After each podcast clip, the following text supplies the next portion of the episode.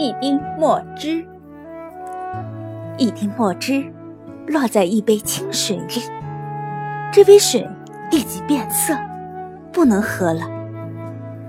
一滴墨汁溶在大海里，大海依然是蔚蓝色的大海。为什么？因为两者的度量不一样。不熟的麦穗直刺刺的向上挺着，成熟的麦穗低垂着头。为什么？因为两者的分量不一样。